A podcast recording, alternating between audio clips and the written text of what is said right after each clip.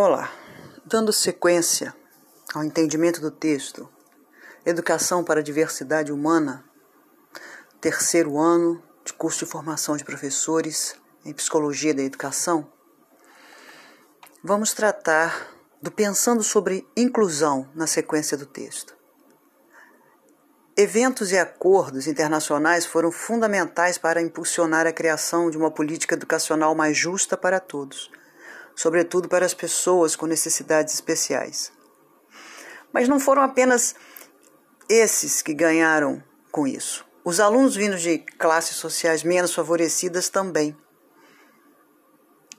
Entre eles destaca-se a Declaração Mundial de Educação para Todos, resultado da Conferência Mundial de Educação realizada em Thai, na Tailândia, em 1990. Há uma década passada, e posteriormente a Declaração de Salamanca, oriunda da Conferência Mundial sobre Necessidades Especiais. Reconhecimento da necessidade de se caminhar rumo à escola para todos. Lugar que inclua todos os alunos, celebre as diferenças, apoie a aprendizagem e responda às necessidades individuais. A Declaração de Salamanca recomenda que as escolas se ajustem às necessidades dos alunos, quaisquer que sejam suas condições físicas, sociais e linguísticas, incluindo também aqueles que vivem nas ruas, as que trabalham, as nômades, as minorias étnicas, culturais e sociais. Do documento destaca-se o princípio fundamental da escola inclusiva é o de que Todas as crianças devem aprender juntas, independentemente de qualquer dificuldade ou diferença que possam ter. As escolas inclusivas devem reconhecer e responder às diversas necessidades de seus alunos, acomodando tantos estilos como ritmos, diferenças de aprendizagem e assegurando uma educação de qualidade a todos, por meio do currículo apropriado, modificações organizacionais, estratégias de ensino, uso de recursos e parcerias com a comunidade. Além desses documentos legais, possuímos a Constituição Federal de 88, a LDB de 1996 e a Convenção Internacional para Eliminação de todas as formas de discriminação contra pessoas portadoras de deficiência que trazem discussões sobre o direito de todos. Enquanto educadores, temos a responsabilidade de refletir sobre o nosso fazer pedagógico, não por imposição, já que as leis estão para normatizar as práticas mais nas instituições educacionais do nosso país, mas pela ética de nosso papel social ter responsabilidade, enfrentar os desafios com coragem e determinação, para então conseguir um futuro melhor para as nossas crianças. A escola de hoje precisa encontrar o caminho para a diversidade, engajando as crianças no mundo das diferenças, preparando-as a exercerem uma cidadania plena.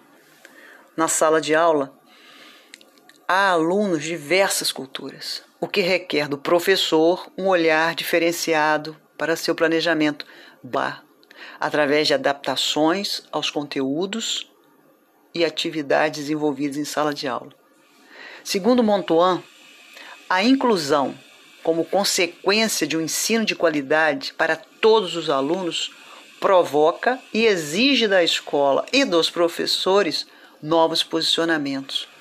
E é um conjunto e é um motivo a mais para o ensino se, para que o ensino se modernize e para que os professores aperfeiçoem as suas práticas. É uma inovação que implica no esforço de atualização e re, de reestruturação das condições atuais da maioria das nossas escolas. Incluir as pessoas com necessidades especiais nas turmas de educação regular eleva a responsabilidade e a consciência sobre cada aspecto que deve necessariamente ser interligado entre escola e comunidade, pois a convivência e a cooperação mútua proporcionam para o portador de deficiência o desenvolvimento de uma vida social saudável. Mittler complementa essa disposição dizendo que a inclusão e a exclusão começam na sala de aula. Não importa o quão comprometido o governo possa ser com relação à inclusão. São as experiências cotidianas das crianças nas salas de aula que definem a qualidade de sua participação e a gama total de experiências de aprendizagem oferecidas em uma escola. No entanto, deve-se ter consciência ou ciência que as escolas ainda não estão preparadas para a inclusão e muitas delas ainda vivem um processo integrativo e não inclusivo.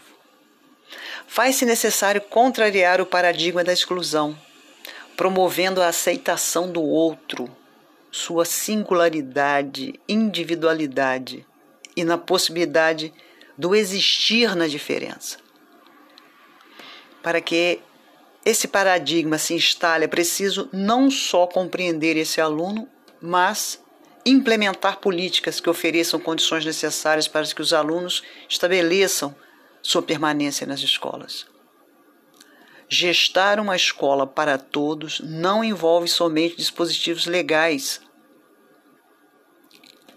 mas também em criar ações no âmbito político que assegure a matrícula de todos os alunos com ou sem necessidades especiais. É muito importante a elaboração de projetos políticos, pedagógicos, que deve estar orientado pela política da inclusão e pelo compromisso com a educação escolar desses alunos. Nosso próximo encontro vamos falar sobre cada um no seu ritmo. Até!